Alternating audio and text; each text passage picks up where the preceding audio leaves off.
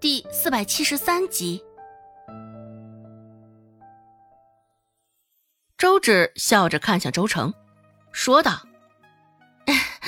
真是太好了，这样就能真相大白了。你说呢，三妹？”周成后背上起的冷汗更多了。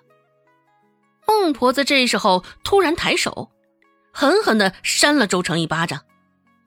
周成甚至还没有反应过来，愣是生生的受了他这一巴掌，耳边都是嗡嗡的鸣响。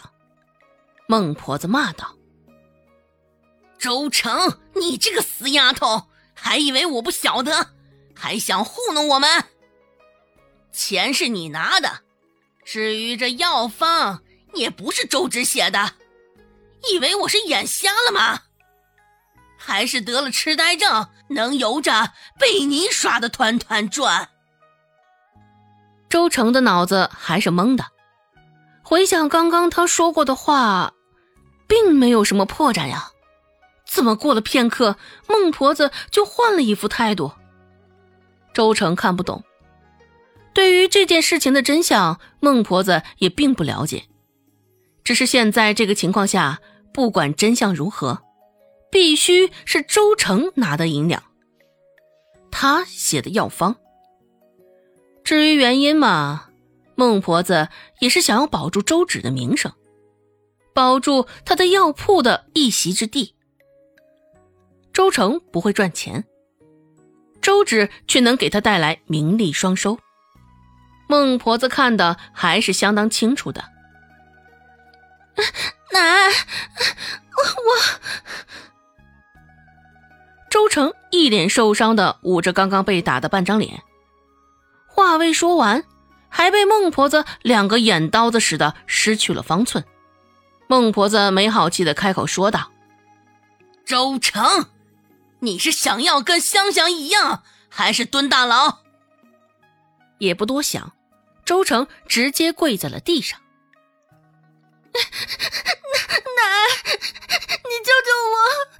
我！知道错了，我以后再也不敢了。那那一两银子，我马上给你，我再也不会这样了。脸上涕泗横流，看着好不凄惨的模样。原先周成自己做的局，却被孟婆子简单的三言两语给化解了。孟婆子也没有想到，这事情的真相竟会如此。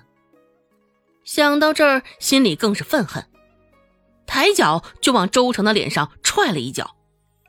而后，孟婆子又若无其事的对着同事说道：“现在你有几个选择？要么我们将这一两银子还你，要么叫我按照镇上看诊的诊金。”让我们家周芷帮你再去瞧瞧，要么就让周成那个死丫头负责。这这几个选择都不在同事考虑范围内，只是看着孟婆子现在的状态也是强硬的很，原本的警告现在也不奏效了。最终，同事也没有做出个决定来。见孟婆子面色不善，同事心里也跟着紧张了起来，直到撂下一句话：“明日再详谈”，便灰溜溜的回去了。场面上只剩下孟婆子与两姐妹，此事与周芷并无什么关系。周芷表现的也甚是轻松与自如，只是周成现在可是被吓破了胆子。若孟婆子真的不管他的死活，那何家是不是真的拿他来开涮，划烂他的脸，亦或是送他进大牢里？一时之间，周成心跳的速度有点快，眼前似乎晃过一团黑色的烟雾，直直的要将他包裹住。似乎是察觉到了周成的异样，周芷抬手拍了拍他的后背，将他的魂灵头也重新换了回来。若不是喉间哽住了一口气，疏通开了，指不定周成现在就得两眼一翻，晕过去了。奶，求求你救救我！我我知道错了，以后再也不会干这种事了。回过神来，周成泫然欲泣的说道。双膝跪在地上，一边说着，周成一边用双膝缓慢的在地上拖行着，好不容易磨到孟婆子的面前，又是被孟婆子狠狠的一脚给踹开了。他这一脚使上的力气不小，周成直接被他踹的往后倒退了半步的距离。嘶，里头穿着的裤子，因为孟婆子的动作，也在地上摩擦了一段。薄薄的衣料抵挡不住摩擦粗糙的地面，愣是磨破了裤子，磨破了膝盖。透着裤子淡淡的猩红色从膝盖渗了出来。孟婆子没好气的瞪着周成，说道：“哼，死活不要脸的金丫头，一桩桩事情全是你给搅和出来的，焦家精啊！你是啊，真是不应该让你出生，给我们周家凭的带来了多少麻烦事儿啊！要不是出现在我面前，一看到你我就头疼。”活了这么多年，还是头一次看到你这么一个东西。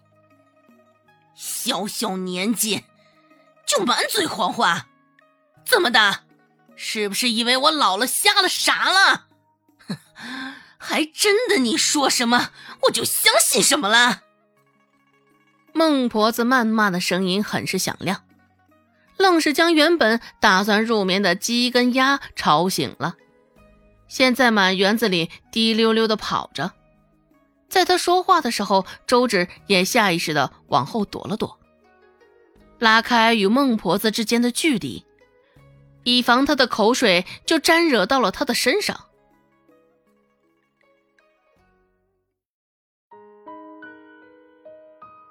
本集播讲完毕，感谢您的收听，感兴趣别忘了加个关注，我。